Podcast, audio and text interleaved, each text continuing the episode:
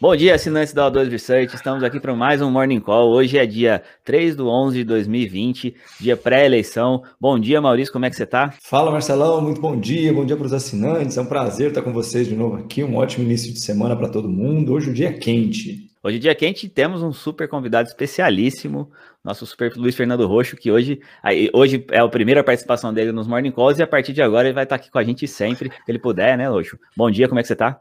Estarei com certeza sempre. É, tô muito bem, graças a Deus. Recém-nascido o bebê, mas eu tô hoje online, né? Hoje em dia você vê no celular ali no banheiro tudo o que aconteceu no mundo, vê as notícias e tal.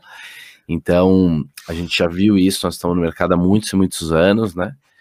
É, na verdade, só mais um dia, porque essa eleição ainda tem bastante desdobramento, mas mercado otimista, né? Mercado Aparentemente, sim bastante otimista. Hoje o mercado abrindo em alta, inclusive forte alta no mundo inteiro, dia das eleições e tudo mais. E eu acho que é importante, Marcelão, a gente inclusive aproveitar que o Roxo está aqui, porque é mais um que tem décadas de, de experiência nas costas e facilita muito para a gente trazer tranquilidade para os assinantes, que muitas têm se discutido, né? Ah, vai, vai da Trump, vai da Biden e tudo mais. Mas pessoalmente, da minha parca experiência, o, que o meu histórico me mostra é que pouco depende do presidente, de fato. É muito bom lembrar que o, o bipartidarismo americano, democrata e republicano, são um sucede o outro, né?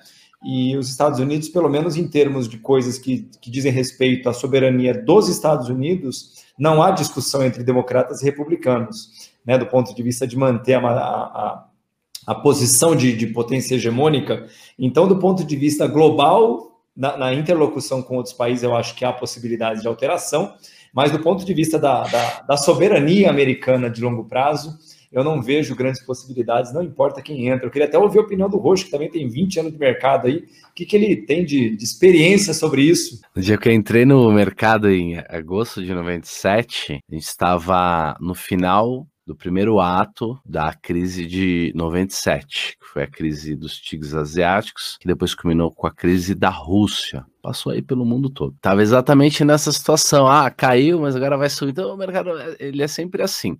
Agora, não importa muito quem vai dar, porque o presidente americano ele tem um papel ínfimo. Ele é, é, o papel dele é um papel protocolar, assim, porque lá é, as coisas são no estado, as coisas são na cidade, no condado você tem bem menos obrigações, tem pouquíssima. O, a Constituição deles tem poucas emendas, não sei se menos de 20, entendeu? E aqui nós temos um livro que pode tudo, todo mundo tem direito a tudo. Então, assim, nada irá mudar no curto prazo em termos de situação geopolítica. Também o mercado pode, inclusive, entrar aí numa primavera, porque vão ver que não é nada demais dependente de qual dos dois que ganhe, vai se fazer aí pacote, tudo que a economia precisar, porque existe a desculpa do coronavírus, e ela é uma desculpa muito fácil de usar, e eu acho, Os dois exemplo, já falaram Brasil, que vai ter pacote, né? É, no Brasil eu, eu teria feito o que o Paulo Guedes, fe, Paulo Guedes fez, 600 pau para cada um, não tá quebrado mesmo. Não tem, não tem, não tem, até quebrou mesmo. Ele foi pego de surpresa, as pessoas estão passando fome. E a gente não deve passar fome nessa época da vida. Mas é uma outra discussão. Mas isso agrava demais o grado, o, o, o cenário econômico, os fundamentos econômicos, e isso vai ter desdobramentos é, bem complicados no futuro. Né? É isso. Eu, e é exatamente por isso que eu acho que não há, também não terá grande diferença, né? É muito bom lembrar que, historicamente, democratas e republicanos sempre se sucederam. Teve só uma vez no último século que o mesmo partido conseguiu emplacar dois presidentes em seguida. Ou seja, essa alternância de poder é, muito, é exatamente protocolar, quase. Né? É quase como se fosse uma questão automática. Então, isso sem considerar tem... as reeleições, né, Maurício? Só para ficar não, claro. Isso, isso não, eu estou desconsiderando as reeleições só na hipótese de, de replicar. É, porque o cara fazer a dobradinha normalmente é comum. É mais fácil você, você vender a continuidade do que a mudança. Isso. Salvo engano, a única trabalha. que aconteceu no século passado foi o, John, o Ronald Reagan com o George W. Bush, dois republicanos em seguida. Todos os outros foram alternância de democratas para republicanos, ah. desde a Segunda Guerra, Primeira Guerra, não importa. E alguns então, caras perderam na primeira, tipo isso, Ford, isso. Nixon também, que não se reelegeu e tudo mais, né, na época lá. Então é isso, mas o que, que isso traz de relevância para a gente no mercado de valores, né? que essa alternância ela é prevista ou a continuidade do Trump traria uma alternância eventual. Né? Ah, então não há muito o que se discutir com relação a isso em termos de grandes alterações, porque, de novo, nenhum presidente vai desassinar o cheque de 1.200 dólares. Eu pago para ver o Biden falar, não, não vou mais dar dinheiro pro. Não vai fazer. Não, não ele até fala que ele vai dar mais, né? Ele é mais. Isso, ele está falando que vai dar mais. Não tem retorno, gente. Em, em 10 anos, 80% do mundo vai ser é, inútil. Entendeu? Nós vamos ter que dar um bolsa para a galera, porque o robô vai fazer tudo, entendeu? É, e essa nova revolução econômica pela qual a gente está passando, ela diminui o emprego, ela não aumenta. Ou ela não troca. Porque a revolução industrial até precisava de gente para trabalhar. Depois, é, mesmo a do computador agora, o, precisava de muita gente para fazer essas coisas, a, a, infraestrutura e tal. Agora que está tudo meio pronto, é difícil arrumar emprego. A galera vai virar day trade, vai tentar ganhar o croissant. Mas vem cá, é, acho que existe uma chance real lá, da, pelas pesquisas, dos democratas ganharem a, a, a Câmara, o Senado e a presidência. É, vocês acham que é. se, isso, se, se, isso acontecer, não, a gente não pode ter alguma mudança mais profunda? Eu acho muito ruim se isso acontecer, para ser muito honesto. Eu gosto da, da, da, da. mas isso é uma, uma, uma, opinião pessoal, tá? Eu não gosto de hegemonia. É isso que eu, eu acho importante a necessidade do diálogo. E quando você ganha as duas casas e mais a presidência, você basicamente elimina o diálogo das conversas. E eu acho que isso tem um potencial muito mais deletério de gerar danos do que de fato de melhoria. Essa é uma opinião e não é nos Estados Unidos. Eu acho que em qualquer lugar, quando um poder é hegemônico, um grupo é hegemônico dentro de uma nação, especialmente uma nação tão importante como os Estados Unidos, eu acho isso algo muito é, é, perigoso, sinceramente falando. Então, é complicado, né? A, a esquerda, porque os dois são a, a, esquerda mesmo, né? Tanto a Kamala quanto ele, assim, ele já tá meio gagá, é, terem a hegemonia e poderem fazer mudanças drásticas, porque só virá bobagem, né? Nunca tiveram um emprego que não seja na burocracia, nunca foram Isso. empresários, né? É, o mundo está se fragilizando cada vez mais. Mas o mercado pode achar tudo isso muito bom no curto prazo. Provavelmente vai, né? Esse é o ponto, né? É o que eu acho. A gente vai preparar aqui na O2 nos próximos dias uma análise das eleições dos Estados Unidos, mas na história para mostrar um pouco como foi o comportamento depois das eleições, independente de quem ganhou, para a gente conseguir criar uma, um histórico de como o mercado normalmente se comportou após as eleições, né? para que ninguém estranhe o que vai acontecer daqui para frente, pelo menos no curto prazo até o final do ano, quem sabe até, até porque por causa da história da, da pandemia mesmo, ninguém está querendo estressar mais a população, criando problemas perto do Natal, né? Aquelas épocas que todo mundo vai se abraçar, mas em 2021 eu já não, eu já não teria tamanha crença se eu fosse tão, um pouco menos otimista, coisa que eu realmente não sou. É, e a gente vai ver no, em 2021, principalmente, começar a vencer várias dívidas do governo americano, do governo brasileiro.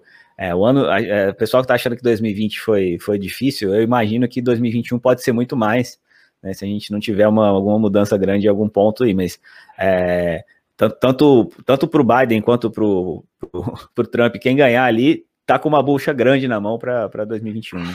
A verdade é que existe um grande pêndulo entre a taxa de juros e a bolsa, né? Porque a bolsa, ela é precificada pela taxa de juros. É a taxa de juros que precifica a bolsa, sempre. Então, a, a bolsa é, é o, ainda é o rabo do, do, do cachorro. O cachorro ainda é a, a taxa de juros, né? O preço do dinheiro. E a gente está com ela inflada, é, é, é diminuída é, artificialmente há muito tempo. E as pessoas estão fazendo negócio como se a taxa de juros fosse continuar a zero pelo resto da vida. As pessoas têm a memória muito curta, em todos os lugares do mundo, mas no Brasil principalmente, porque outro dia era 12, 13, os caras estão fazendo conta de dois. Não entenderam ainda que, na verdade, o governo até deixou o Tesouro Selic se desvalorizar um pouquinho. É pro forma esses 2% que a gente tem aqui, mas principalmente no mundo todo. Todo mundo fez negócio baseado que continuariam conseguindo se refinanciar a esse preço. E é isso que os banqueiros fazem. É isso que são ciclos econômicos. Você deixa o cara armar a tenda dele lá, Aí você empresta um dinheiro para ele baratinho, aí ele vai lá, se endivida, compra o carro, compra a bicicleta, compra... aí na hora que tá tudo pronto, ele vai refinanciar, você fala, não, agora a taxa é mais cara, entendeu? É. E aí você troca, você, não você torna um cara um escravo. Isso quando você não coloca um pós-fixado ali no meio, né, que o cara não faz conta, não, hoje está 2%, esse aqui eu seguro numa boa. Aí tem o componente pós-fixado, o juro vai para 14%. É, isso vai acontecer. Isso aconteceu com o dólar aqui no Brasil, né? Quando aconteceu, o dólar estava um para um, você só fazia contrato indexado em indexado, dólar. É, é. Não só isso, eu me lembro exatamente no dia que quebraram garantia, foi um squeeze mesmo. O, a taxa de juros estava em 25, 24% ao ano, e o Gustavo Franco, do dia para a noite, aumentou a taxa para 48%. Nossa. Garantia pegou a chave e entregou porque do dia seguinte. Falou, parei, deu a, deu a Brama como garantia e tal, é, fez um ponte, fechou com o Credit Suisse para negociar um pouco melhor, aí estava entregue, porque estava alavancado em juros, estava dado em estava dado em pós-fixado, entendeu? Então, quando está dado em pós-fixado, você simplesmente e tá e tá tomado e tá tomado é, tá tomado pós-fixado e tá dado em pré, é, de qualquer maneira, está contra os juros, eu nunca soube fazer essas, essas análogas, essas. É, é, é, explicar como é que são as palavras certinhas da renda fixa, porque eles têm um tecnês próprio, é né? Diferente, né? Tem um palavrário próprio, mas quando você está simplesmente contra a taxa de juros, você está tomando dinheiro emprestado e simplesmente os juros podem subir, é pós-fixado, você está ferrado. E tem um outro detalhe, né, o, o E a sociedade está assim.